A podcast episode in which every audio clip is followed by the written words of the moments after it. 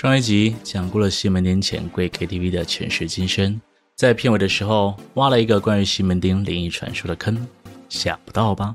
才过两天我就要把坑给填上了。纵观台北地区历史，西门町一直都是人潮聚集之地，无论是以前林立的电影街，还是如今年轻人聚集的流行文化商圈。但大家有没有发现，这么一个人声鼎沸之地，传出的诡异事件却数不胜数？无论是上次说的新生戏院，还是附近知名的鬼屋西林国宅，亦或是震惊社会的万华三大案，似乎冥冥之中有一股庞大的负面能量，就在西门町的土地下涌动着。大家好，我是西哥，今天和大家聊聊的是西门町都市传说。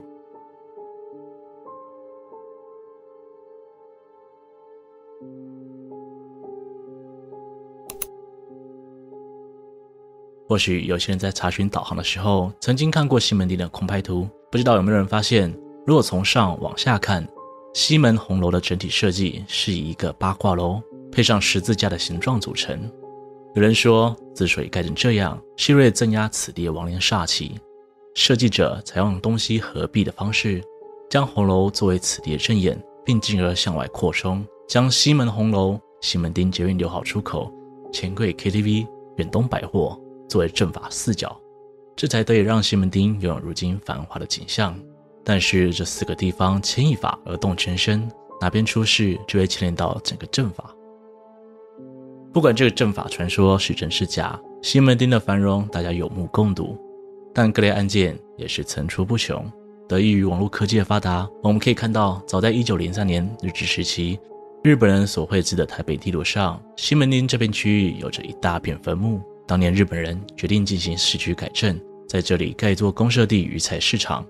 第一步骤就是将这里的民房拆除，墓地迁坟。然而，在政府给的三天期限之内，只有九百零五门坟墓有后人前来处理，剩下两千余门则无人认领。由此可见，这片区域的坟墓实则为乱葬岗。虽然在迁坟的时候举办了盛大的公开祭典，以慰藉这些孤魂野鬼。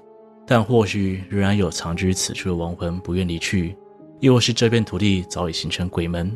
到了百年后的今天，依然有许多无法解释的事件发生。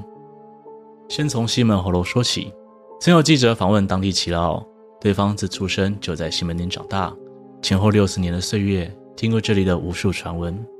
他说，为了刺激人潮涌入，西门红楼在日治时代被规划为市场，但成效不佳。于是又在红楼北侧盖了一间道和神社，情况才逐渐好转。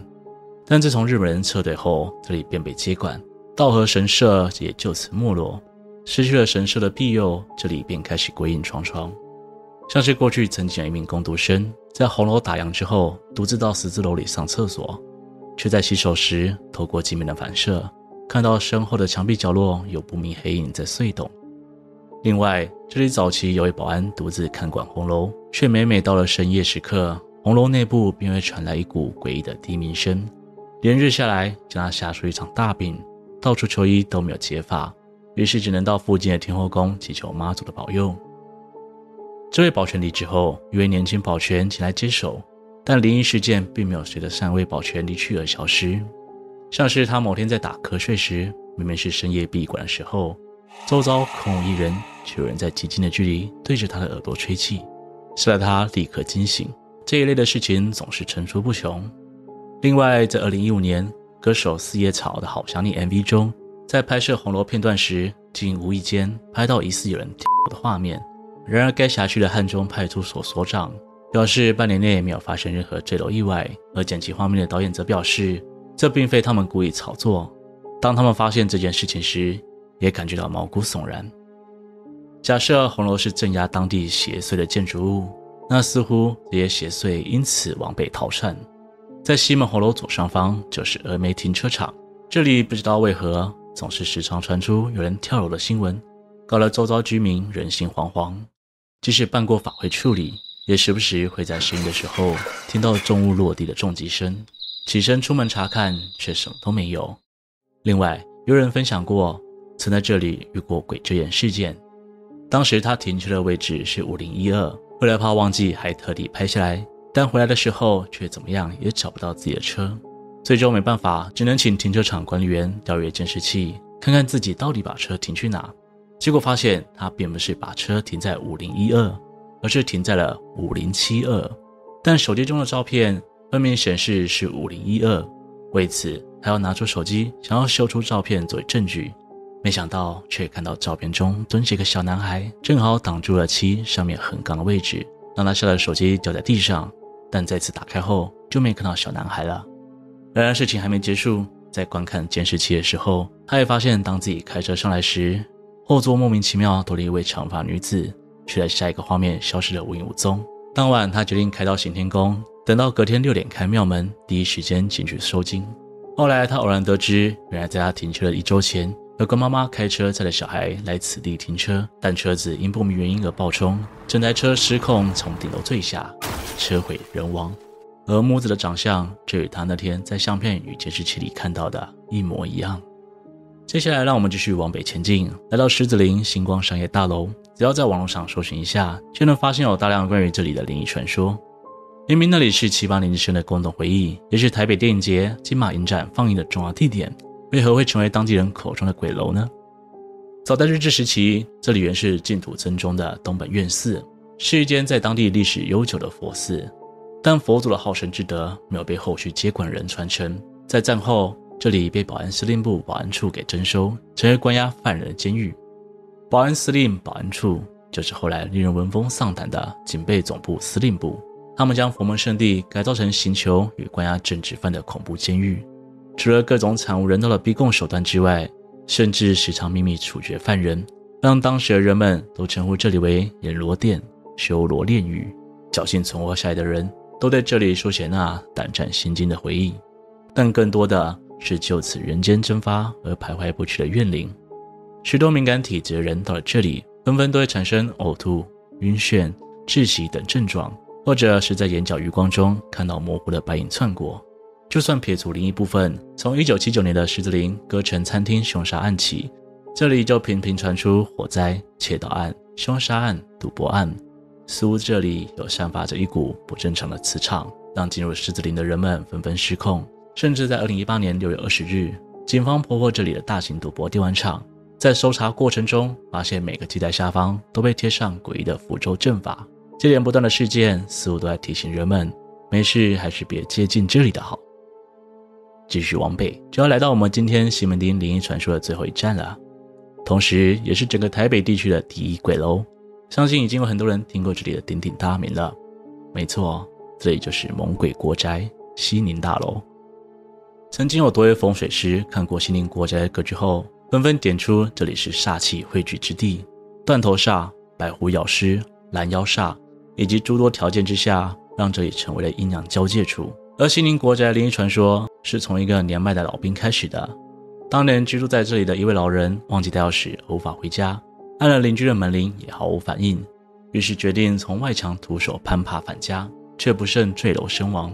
从这一天开始，这里平均一年至少六起意外，二十年夺走了三十条人命。民国八十年，有一名男子在这里跳楼轻生，砸在一楼派出所副主管的车上。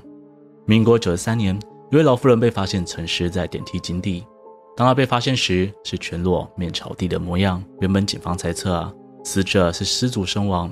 全身赤裸，这是因为衣服在坠落时被勾破，但事后鉴定却没有发现任何衣物碎片，唯有一件衣服将脸部盖住。民国九十七年，一位身份不明的男子用塑料袋套头之后跳楼自杀。民国一百零五年，一名四十多岁的男子从国宅十六楼坠落，当场死亡。随着越来越多的自杀事件传出，这里的灵异传说也开始跟着越发频传。睡觉时有人在耳边吹气，或者是鬼压床等，都只是家常便饭。曾经警方接获通报，前往顶楼救下一名打算轻生的女子，但对方事后却表示，她原本只是陪男友在附近买鞋子，却被一股力量牵引。回过神来，她已经站在了西宁国宅顶楼的围墙边缘。当她向下看时，居然看到下面有许多人正在对她招手。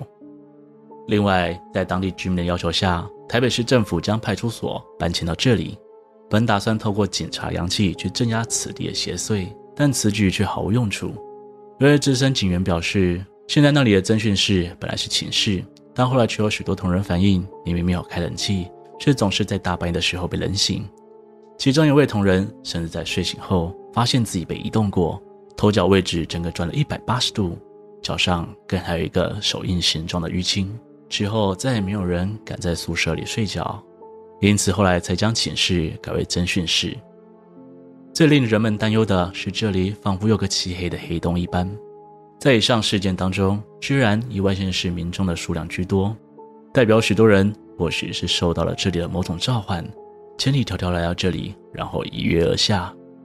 幸好，根据政府公布的资讯来看，这栋大楼最快将在二零二四年拆除改建，这栋远近驰名的阴煞国宅即将走入历史。